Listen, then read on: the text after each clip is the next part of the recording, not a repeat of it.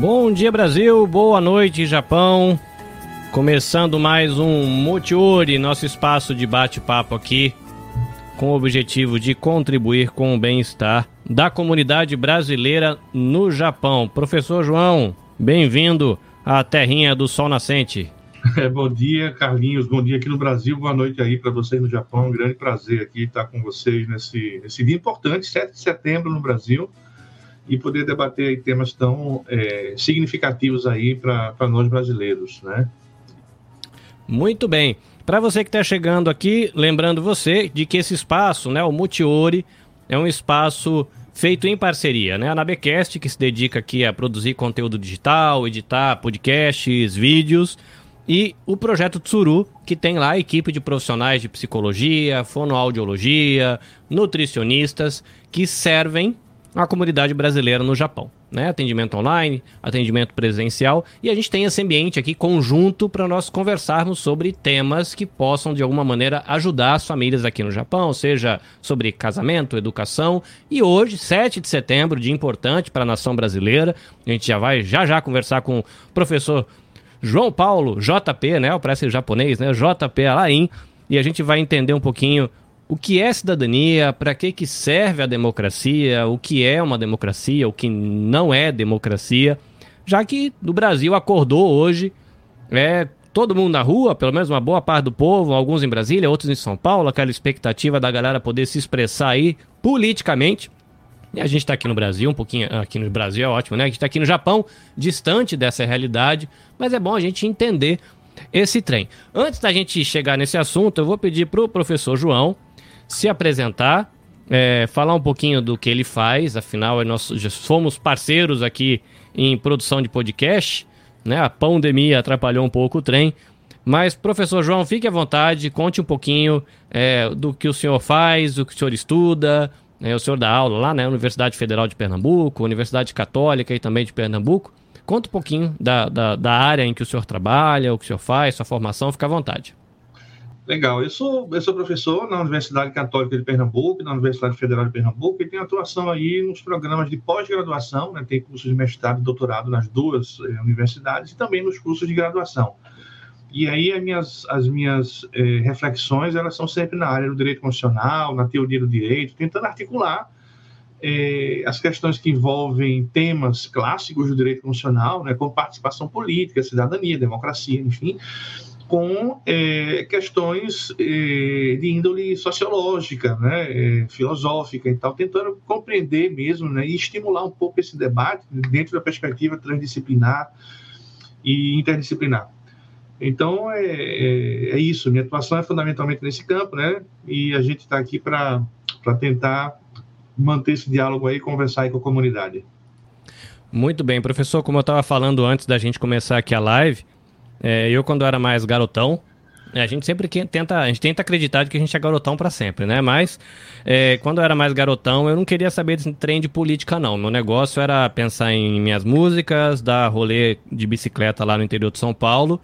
É, eu queria estudar, namorar e quando crescer, trabalhar e cuidar da minha vida.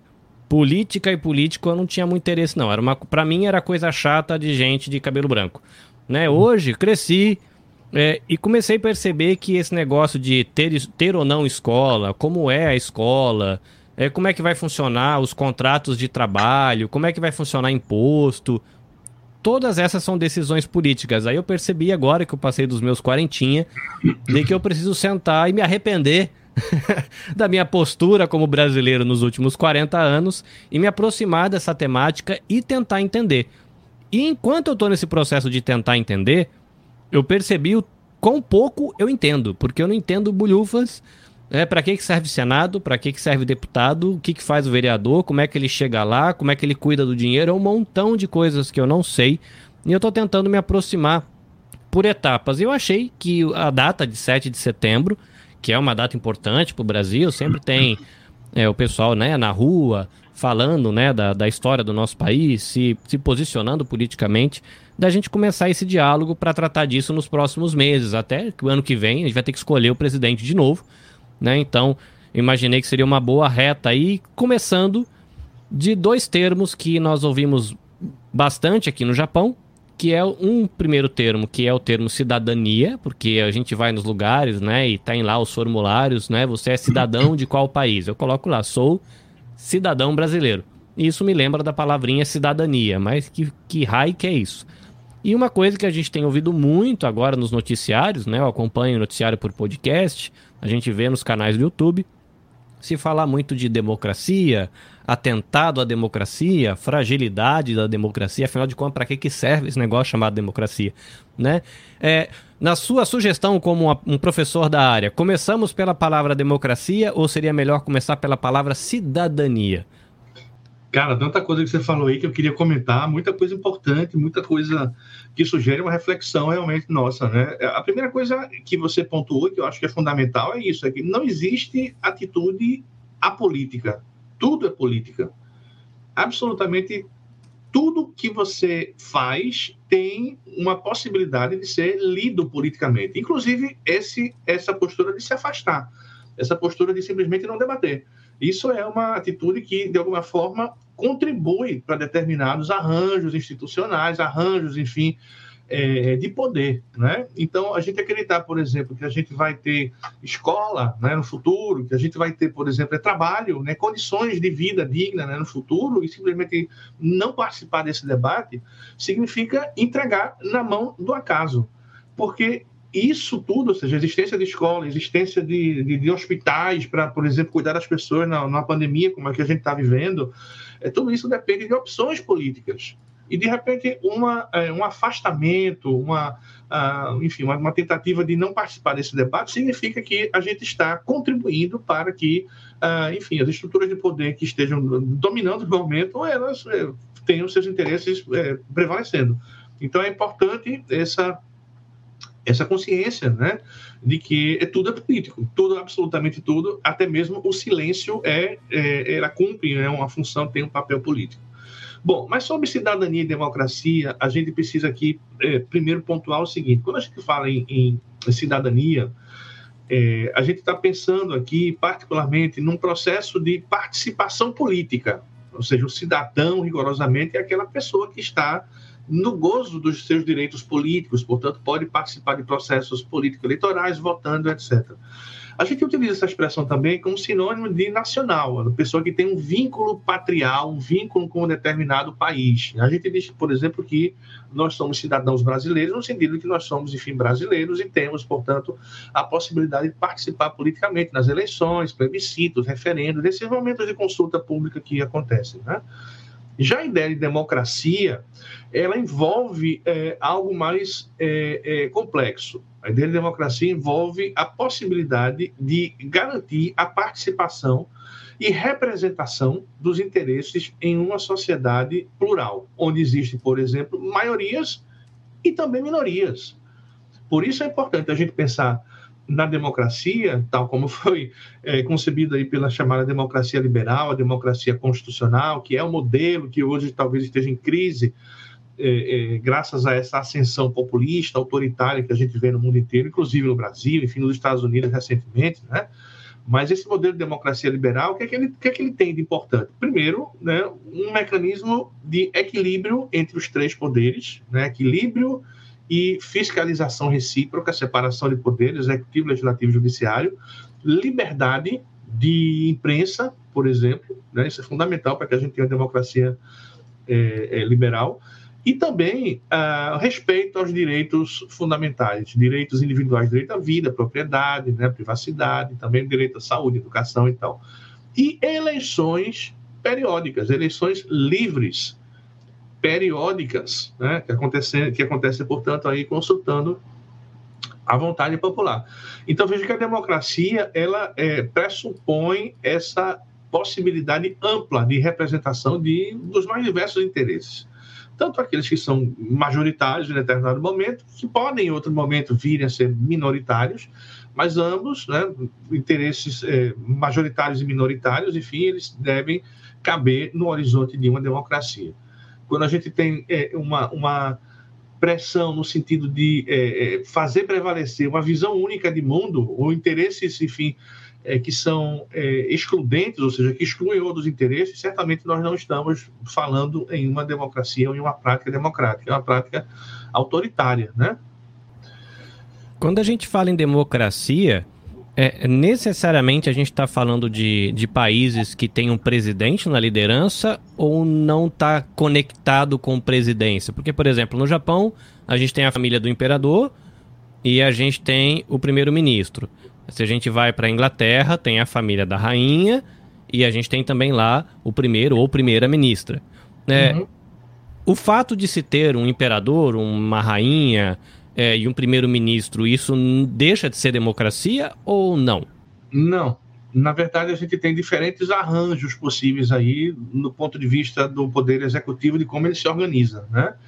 É, a gente tem, por exemplo, as monarquias, né? parlamentares, né, monarquias parlamentaristas, como é o caso do Japão, como é o caso da Inglaterra, e temos repúblicas que são também parlamentaristas. A gente tem o presidente e a gente tem o primeiro-ministro, e temos aí as chamadas repúblicas presidencialistas, onde a gente tem o presidente da república que desempenha a função de chefe de Estado e de chefe de governo. A diferença fundamental aí entre uma é, monarquia parlamentarista, enfim, uma, e uma república presidencialista está na forma como o poder executivo se estrutura. O poder executivo numa república presidencialista tem em uma única pessoa a função de chefe de Estado e chefe de governo. Já na, numa, quando a gente tem o parlamentarismo, seja uma república ou uma monarquia parlamentarista, a gente vai ter duas pessoas. Uma desempenhando o papel de chefe de Estado, que, enfim, vai cuidar de representação é, do próprio Estado, do ponto de vista internacional, mantendo uma certa estabilidade, enfim, é, no debate político. Mas teremos aí o primeiro-ministro, o chanceler, né, como, como, como seja a tradição do local, que vai se ocupar com as questões aí do governo. Né? Então veja que nesse caso o poder executivo se desdobra e ela é, alcança o parlamento, ou seja, o primeiro-ministro é alguém que é membro do parlamento. Existe, portanto, uma, uma interpenetração entre é, os dois poderes. Né? E quando é que a gente escorrega dessa realidade chamada democracia? E começa. Eu, no Brasil, eu tenho ouvido muito nos noticiários a expressão é, fragilizar a democracia ou democracia frágil. É, quando é que a gente deixa de ser, eu vou chamar de democracia saudável, e a coisa começa a escorregar para um lado que começa a já ficar meio complicado? Quando é que o trem desanda? É, para que uma democracia ela seja plenamente funcional, é preciso, evidentemente, que as instituições atuem e eu falo de instituições, enfim, de forma bastante ampla. Eu falo dos três poderes, naturalmente, né, no caso brasileiro, o nosso Supremo Tribunal Federal, o Parlamento, né, e a própria Presidência da República, todos os órgãos que compõem essa estrutura complexa que é o do Estado, né, Procuradoria-Geral da República, é, Ministério Público Estadual, né, Poder Judiciário Estadual, tudo, né? A gente começa a perceber que existem problemas nessa é, nesse funcionamento quando, é, por exemplo, interesses que não são públicos, eles começam a capturar é, as questões de Estado, interesses privados, interesses particulares. Por exemplo, um deputado, quando está mais preocupado com a sua reeleição do que com a, gestão né, da, da a, do seu mandato, ou o presidente da República, né, quando ele cuida é, muito mais de atacar aqueles que são seus críticos do que efetivamente tocar as questões que é, são atribuídas a ele. E, e, assim sucessivamente. Isso vale também para o Poder Judiciário, né? porque as decisões que são tomadas pelo Poder Judiciário são fundamentais. E quando o, o cálculo político né, começa a, a, a, ser contaminado por questões privadas, a gente tem aqui um, um prejuízo muito grande para o funcionamento da democracia. Eu já ouvi em alguns noticiários, né, discutindo sobre esse, esse, esse, essa realidade, e eu ouvi usar a expressão lobby, né, quando, sei lá, tem um monte de fazendeiro que eles ajudaram a eleição de um determinado político, e na hora do vamos ver, esse político ele deixa de cuidar dos interesses da, da, da, da sociedade como um todo e começa a pesar mais a mão ali para poder de alguma maneira favorecer, sei lá, os, os agropecuários ou empresas de determinado setor. Mas uma coisa que eu estava conversando com a minha esposa essa semana de que existem alguns políticos que você olha e fala assim: ah, mas esse político já faz 20 anos que ele tem essa postura, né? Ele muda de cargo, muda de, de função, repete, é reeleito, depois sai, depois é eleito de novo. Sempre tem essa pegada que, olhando, não parece saudável. Aí eu, eu parei e falei assim, mas é engraçado, né? Porque por mais que esse político tenha essa postura, para ele ter chegado lá, ele não chegou lá porque quis. A gente que votou para ele estar tá lá. Ou o pessoal da região dele votou para ele estar tá lá. E aí que me, me vem um pouco a questão é, da palavra cidadania. Né? Porque me parece que exercer cidadania vai além de ter um passaporte brasileiro, né? Vai além de ter esse carimbinho no seu, na sua certidão de nascimento dizendo que você é recebido por essa pátria. Né? Como é que a gente poderia descrever aí cidadania e como que a gente poderia pensar ou é, imaginar um exercício saudável da cidadania, né? Porque o professor falou agora há pouco de como esse cuidado desequilibrado de interesses começa a fragilizar a democracia. Mas é a gente que coloca esse povo lá. Né? Uhum. Como é que a gente pode ter um exercício saudável é, da cidadania, né? Dentro desse universo aí político, vida, convívio social, enfim. É, duas coisas aí da tua fala. Primeiro, o lobby é, em si, eu não acho que seja o problema. Inclusive, existem alguns países que regulamentaram o lobby. O lobby é, é, é aquele nome, enfim, a, a, a, palavra que é usada no português indica exatamente isso, a antessala. É aquelas pessoas que ficam, vai no gabinete de um político, de outro, ficam lá na antessala, no lobby, né? Esperando o um momento para conversar, para falar e tal. Genericamente, a gente chama de lobby de toda essa, movimentação que leva né, interesses, os mais diversos, chegarem a deputados, senadores, etc. O problema não é esse. O problema é que essas, essas questões elas são muitas vezes é, ocultas, elas não são é, publicizadas, né? Então a gente não sabe exatamente qual é o nível de relacionamento que um determinado é, deputado, senador, etc., político, de modo geral, tem com uma empresa, uma empreiteira, etc., e como isso interfere, por exemplo, na condução do seu mandato. Então, o problema não é o lobby, porque eu acho que em uma sociedade é, é, dinâmica, uma sociedade que existe uma vida política intensa, né, esse tipo de, de, de, de, contato sempre vai acontecer. Então, alguns países regulamentaram o lobby, né, de forma que dão publicidade, dão né, é, conhecimento ao conhecimento público todas essas esse tipo de relação. O problema é quando a gente não tem acesso a essa informação e a gente simplesmente é surpreendido né, pelas coisas que acontecem aí é, às escuras. É, uma segunda coisa é, que você falou que eu acho importante também é sobre essa, essa realidade, não só no Brasil, mas em muitos países, né, por exemplo, de políticos que são eleitos sucessivamente, né, são eleitos e reeleitos e permanecem no poder durante muito tempo. É, muitas vezes, inclusive, com familiares também, né? Depois que ele deixa a política, então vai, vem o filho, depois vem o neto, etc. Né? Acontece muito isso no Brasil é, indicando aqui uma, uma, estrutura é, é, particularmente é, é, curiosa e ao mesmo tempo problemática, que seria uma suposta ausência de renovação. Né? Ou seja, a renovação é importante, sem dúvida, né? mas eu penso que é, talvez a gente não possa simplesmente dizer ah, o cara ficou já dois mandatos, não pode mais ser reeleito, nem nenhum familiar, então, porque afinal de contas existem questões aí que é, precisam ser trazidas para esse debate, que é a própria experiência. Né? De repente, você colocar uma pessoa nova, etc., que não tem experiência, isso no Japão é muito forte, você falava agora há pouco né, sobre isso aí, a experiência dos mais antigos, dos anciãos, etc., né? e que é, é, talvez seja importante também considerar. Então, qual é a solução para a gente encontrar um, um, meio termo entre isso, entre né, renovação e experiência? Eu acho que a, a solução está em, em uma participação cidadã ou seja, em, em um controle efetivo por parte da sociedade sobre os atos do poder público. Eu acho que a gente tem uma, uma cultura enfim, muito esquisita no Brasil. A gente simplesmente vai nas urnas com, com o dever cívico de votar, etc. Muitas vezes é contrariado, porque preferia dia de feriado, preferia estar na praia, fazendo qualquer outra coisa e tal, e esquece. Depois esquece, esquece até em quem votou, né? E, e depois esse papel, é, e aí que está uma grande questão, esse papel de controle e fiscalização termina sendo é, é, construído pela mídia. com todos os interesses que a mídia também tem né, nesse processo. Então, de, de, de, crítica, de criminalização ou de exaltação de um político, de outro, etc. Então, a gente meio que né, abandona esse papel de controle cidadão e eu acho que esse é, essa é uma questão fundamental, que tem a ver também com isso, com a participação. Participação não é somente votar, é se informar através da mídia oficial, da mídia também é, é, alternativa, né? A gente tem internet aí, tem blogs, tem tanta coisa que permite aí várias visões né, da, da, dos fatos e a partir daí se empenhar em um processo de participação mais efetivo. Ou seja, é, é, cidadania não é exercida apenas no momento do voto, mas também todo dia, do momento que a gente acorda até o momento em que a gente vai dormir, né?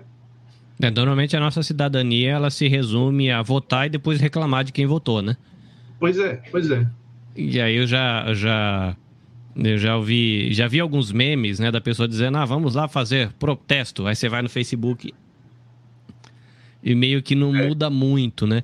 Por curiosidade, eu sei que recentemente eu estava vendo é, TV Brasil, parece que existe TV Senado também. Quais e são TV os canais Câmara. oficiais para quem quer acompanhar o que está rolando, quais seriam esses, esses canais que a gente tem como cidadão para acompanhar? É, eu, eu não sei no Japão se, se consegue, consegue pegar, acho que sim, né? Pela internet, acho que consegue hoje, consegue pegar de qualquer lugar do mundo. A gente tem aí a TV Câmara e a TV Senado, e a gente tem a TV Justiça também, né? Que transmite aí as sessões aí do Supremo Tribunal Federal. A TV Justiça, inclusive, ela criou um fenômeno curioso, né? Porque a ideia da TV Justiça foi exatamente essa, de dar acesso público amplo e restrito para os debates que são é, é, travados aí no Supremo Tribunal Federal. Mas isso criou um efeito colateral também, e foi uma espécie de espetacularização do processo, né? E uma espécie de é, de idolatria é, em torno da figura dos ministros do Supremo Tribunal Federal. Então, eles viraram verdadeiros heróis ou anti-heróis, né, conforme, conforme seja o caso. Em outros países, por exemplo, as decisões das cortes são tomadas de portas fechadas. E aí a decisão não é do ministro, né? Porque sempre tem um relator e a corte vota, ou seja, os outros ministros votam, né? Aqui no Brasil, em todo lugar do mundo é assim. Mas como é tomada é, a decisão em portas fechadas. A decisão não é mais do ministro, não foi ele que fez o relatório, ou seja, isso não aparece, né, mas da corte. Né? Então, são, por maioria, enfim, né, sei lá quanto, né, decidiu de uma forma, e isso não é atribuído à pessoa mais, à pessoa do ministro, mas à corte, entende? O modelo brasileiro foi de dar transparência a esses, deba esses debates lá do Poder Judiciário, né, do Supremo Tribunal Federal, e o efeito colateral é esse: criou uma espetacularização do processo, criou, enfim, a, a idolatria de ministros, né, que vivem dando entrevistas na televisão e viram capa de revista, etc. Né? Então, existe toda uma dinâmica aí de, de, de demonizar ministros ou de, enfim, é, é, santificar outros ministros, conforme seja o interesse político envolvido na questão. Né? Também é algo que acho que a gente está aprendendo no Brasil. Na nossa jovem democracia, estamos aí em 1988 com a Constituição, 32, 33 anos, né? E muitas coisas a gente precisa ainda aprender e acho que esse é um processo contínuo realmente, né? Se é melhor a decisão ser tomada em, portas fechadas ou de forma ampla, aberta, é algo que talvez a gente precise reavaliar no futuro próximo. O professor falou da importância da informação e aí me veio na cabeça aqui a palavrinha é, desinformação e fake news, que são dois termos também que a gente está ouvindo muito falar é, na mídia, em especial por conta é, de uma ferramenta que ficou muito popular no Brasil, que é o WhatsApp, né? Que ele é criptografado, ou seja, aquilo que está o que você escreve, ele, ele vira um código que nem a empresa enxerga. E aí você pode passar o que você quiser ali dentro, e todo mundo tem o grupo da família, o grupo do primo, o grupo da escola, o grupo da. E aí você esparrama qualquer coisa, vira um, um trem doido. É, vocês professores, né, pessoas que têm aí acompanhado, pensam, né, o, a, a política, pensam a democracia, estudam, observam, é, como é que vocês têm avaliado e visto né, essa questão da, da, da desinformação, da chamada fake news, né? E como ela se esparrama, qual o impacto disso ou quais são os perigos que a gente corre aí como sociedade brasileira quando a gente conecta essas duas palavrinhas, né, fake news e desinformação, a democracia e a cidadania. Em que balai de gato a gente está se metendo nesse negócio? É, Carlinhos, esse é o desafio do nosso tempo. Esse é o desafio é, que tem mobilizado muitas instituições no Brasil e acho que no mundo inteiro, né, que é o de tentar entender o que aconteceu, afinal de contas, com a internet, que apareceu com a promessa de democratizar o acesso à informação, né, mas trouxe junto com ela também a possibilidade aí de disseminação de campanhas é, massivas de desinformação. Né? É, isso promoveu, inclusive, a eleição do Donald Trump nos Estados Unidos. Foi a partir né, de um processo aí é, coordenado no sentido de captar emoções, medos das pessoas, né, a partir, enfim, de, de, da Cambridge Analytica, enfim, um escândalo que todo mundo deve conhecer aí, né, do, do Steve Bannon, etc., né, que simplesmente é, o Facebook teria vazado dados para a Cambridge Analytica que indica o perfil de cada pessoa né, pelas curtidas que você dá, por exemplo, no Facebook, no Instagram, etc., né, pela, pelo que você escreve, aquilo tudo é mapeado, fica em algum lugar na nuvem. Então, a, quem tem essas informações na mão tem a possibilidade de traçar um perfil de suscetibilidade, saber se eu sou suscetível a votar, por exemplo, no campo conservador, no campo progressista, ou se eu sou neutro, como eu posso ser é, manipulado, né, para, enfim, como informação, né, tender para um lado ou para outro. Então, isso é, isso é um desafio realmente muito grande. No Brasil, a gente tem trabalhado com isso de forma bastante é, é, intensa também. Bom, a gente tem um inquérito das fake news aí correndo no Supremo Tribunal Federal, que é o grande motivo hoje da, da dos movimentos aí do 7 de setembro de contestação, por exemplo, da institucionalidade democrática do próprio STF, porque supostamente teria nascido de inquérito, enfim, irregular, etc., de que isso teria é, afrontado né, é, os interesses aí do grupo hegemônico, enfim. Né? Mas a, a, origem é essa. A origem é essa. A ideia de que as fake news, ou seja, a, a, a informação, ela deve ser livre. Né? Ou seja, quando a gente fala em informação livre, nós estamos falando aqui da possibilidade de trafegar qualquer tipo de coisa, seja ela verdade ou mentira. E o papel do Estado, me parece, deve ser o de estabelecer limites para que essa informação né, trafegue do ponto de vista de uma é, é, é, coerência com, para com, e compromisso para com a verdade. Então, não é a pretexto de liberdade, de exercício de liberdade, que a gente pode, enfim, dizer qualquer coisa, né? mentir. Mas ainda no contexto em que no Brasil, por exemplo, as pessoas têm acesso a planos de dados aí das, das operadoras telefônicas e a internet para essas pessoas se resume ao WhatsApp. Ou seja, aparece no telefone lá, né, o, o link, mas se ela clicar no link, por exemplo, ela vai entrar em uma outra parte lá da internet, enfim, na, na web, que vai acarretar um gasto que não está contemplado pelo pacote. Então, a internet se resume aquilo ali. A pessoa não lê, não pode ler, não tem o estímulo para ler sequer o conteúdo da notícia. Toda. Vale a manchete e a foto. Só isso é suficiente para a pessoa, né? É, fazer a sua convicção. Então, isso é um problema. Isso é um problema. Tanto mais porque, como você bem lembrou, essas informações muitas vezes elas são trafegadas aí em grupos de pessoas com quem você convive. São amigos, são familiares, pessoas que é, é, partilham do seu ambiente é, próximo. Portanto, a relação de confiança, né, a relação de, de, de, que existe das pessoas faz com que a, a dúvida não seja necessariamente suscitada. Né?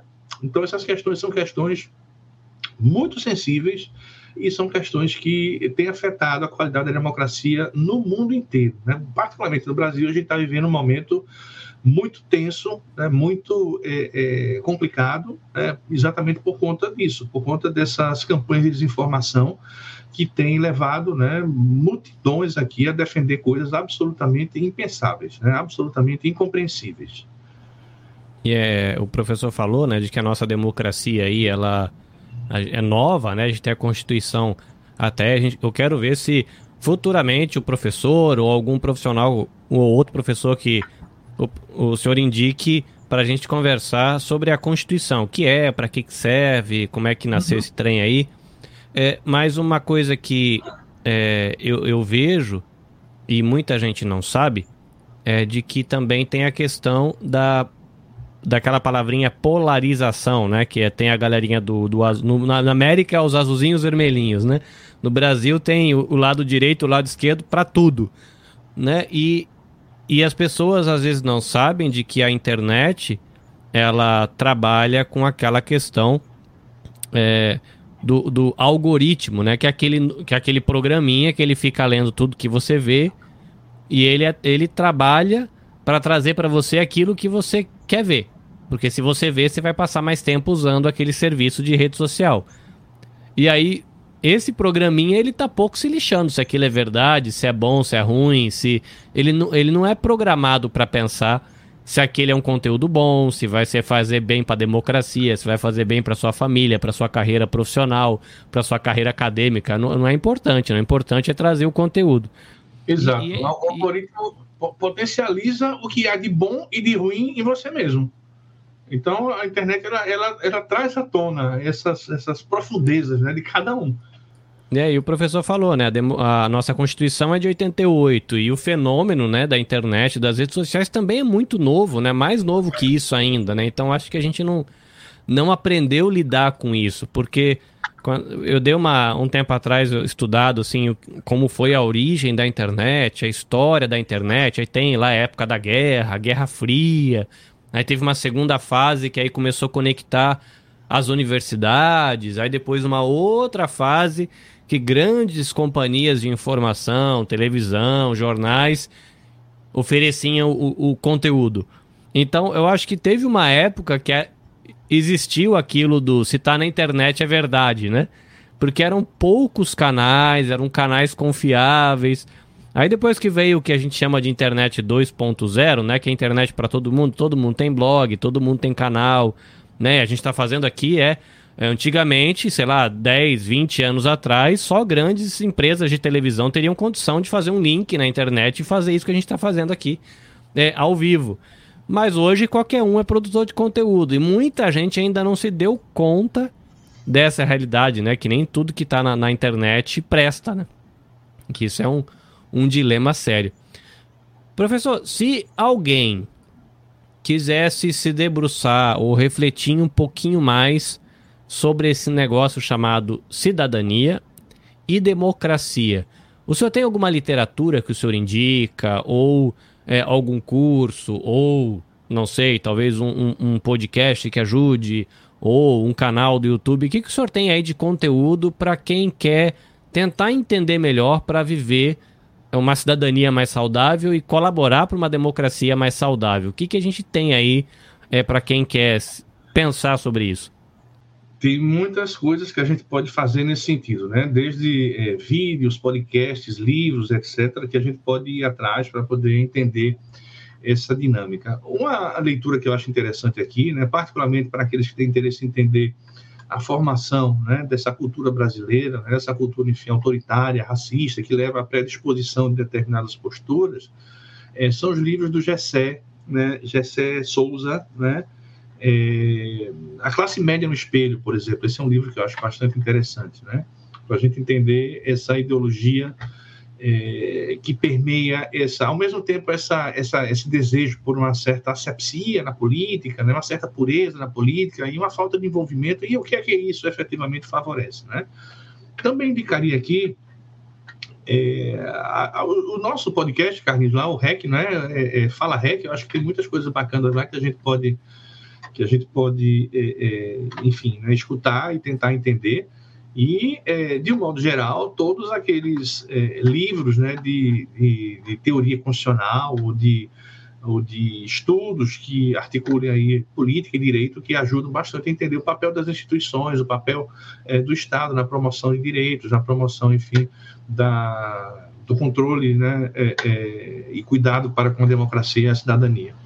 É, então, o material está aí. Eu acho que é, a gente pode é, caminhar nesse sentido aí, tentando estimular as pessoas a se aproximarem, né, a chegarem junto e tentarem identificar realmente essas questões aí para é, poder perceber de uma forma mais é, autônoma, mais independente mesmo, né, das, dos condicionamentos que estão por trás desse debate. É legal, legal, porque eu percebo que a minha opinião ela era muito formada, e ainda é em grande parte, é, por uma opinião terceirizada, né? Eu ouço o comentarista do jornal A e eu também penso igual ele, porque na verdade eu não tenho informação além disso para pensar. E a, e a gente acaba, às vezes, fica terceirizando né, o, o conhecimento ou o posicionamento político e depois dá ruim e a gente não sabe como fazer uma coisa legal. Professor. A gente, a gente, a gente criou por aqui um instituto, né, exatamente com essa finalidade, Instituto Publius, né, que realiza anualmente um congresso. Agora acabamos de, de, de fazer na semana passada esse congresso aqui, que reuniu pesquisadores enfim, da América Latina inteira, né, é, Colômbia, Uruguai, né, da, da Equador, Bolívia, Argentina, e a gente teve junto aí virtualmente, né, discutindo esses temas aí de populismo, democracia, resiliência, né, é, inclusão, é, particularmente nesse contexto. Né? A gente eh, também faz muito pouco isso no Brasil, que é pensar o Brasil no contexto da América Latina. A gente sempre pensa o Brasil em relação à Europa, em relação aos Estados Unidos, mas a gente esquece que nos países da América Latina, os países vizinhos aqui, a gente tem muita coisa é, para aprender, muita coisa em comum, em virtude da própria história, né? da própria origem comum. Muito bem. Quem quiser acompanhar o trabalho do senhor ou acompanhar o trabalho lá da equipe do REC, onde que o povo lhe encontra, né? A gente tem aqui o arroba mas além disso, outras redes sociais, o site, o canal, enfim, fica à vontade aí para fazer o jabazinho.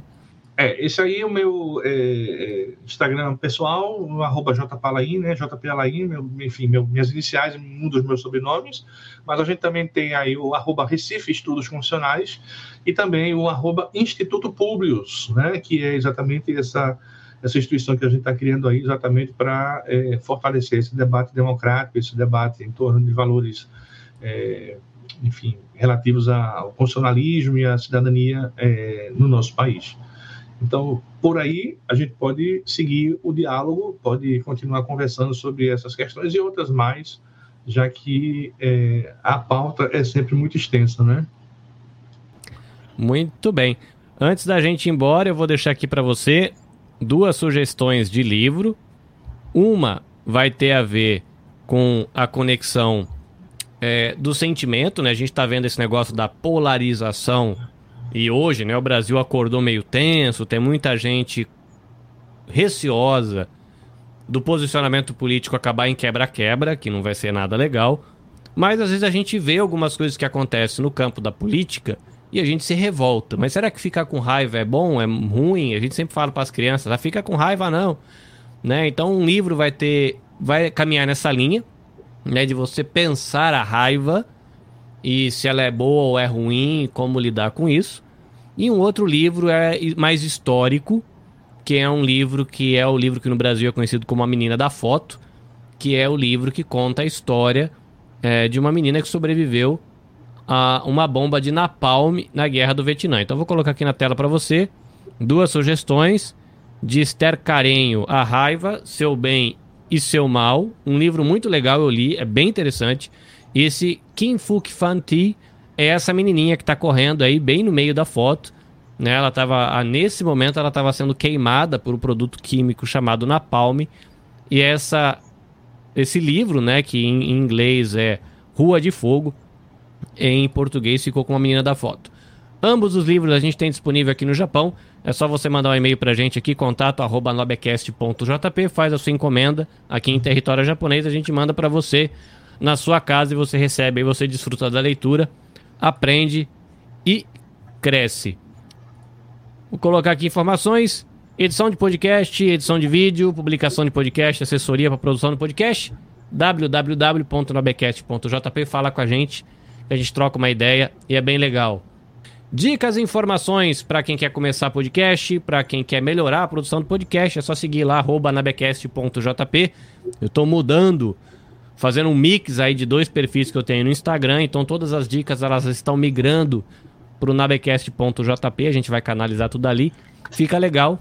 E se você quiser é, você mesmo fazer, é, conhecer esse universo, vai lá, nabecast.jp, vai na bio do Instagram e você vai conseguir um caminho para chegar no nosso grupo do Telegram. Tá tudo de grátis e a gente fica trocando figurinha ali e é muito bom. Professor João, agora saideira. É, sua opinião, como é que tá o clima no Brasil aí nesse 7 de setembro? A galera tá tomando café da manhã, alguns já devem estar na rua. Eu vou dar uma olhada nas notícias daqui a pouco. Qual que é o clima aí no Brasil?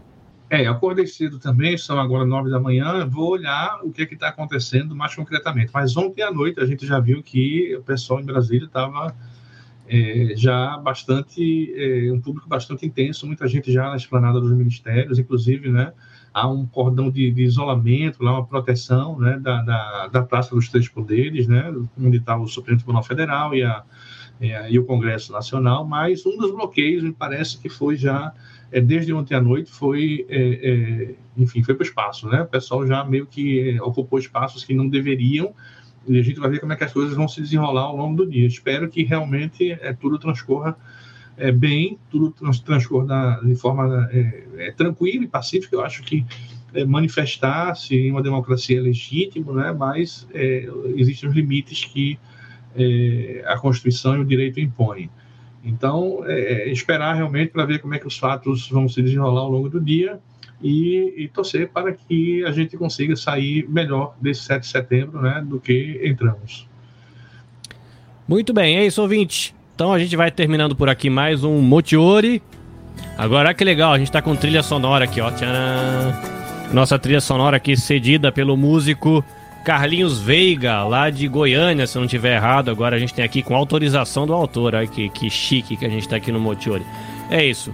Professor João, foi uma honra tê-lo por aqui. Espero que a gente tenha outras oportunidades de conversar. Tenho muito que aprender com o senhor e com a equipe do REC. Para você que está no Brasil, tenha um bom dia. Se posicione politicamente, mas tenha juízo, muito respeito ao próximo. Não vai quebrar tudo aí também, que não vai ser legal. Para você que está no Japão, desfrute da sua família né? Beba aí um chazinho ou uma bebida que você curte, seu vinhozinho, sua cervejinha, não sei. E descanse que amanhã a gente tem mais trabalho. Abraço para todo mundo. Beijos e até a próxima.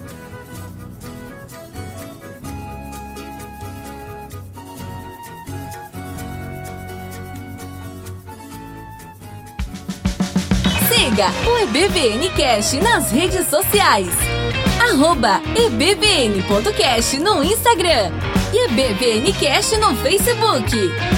Visite www.ebbncast.com e conheça toda a nossa equipe.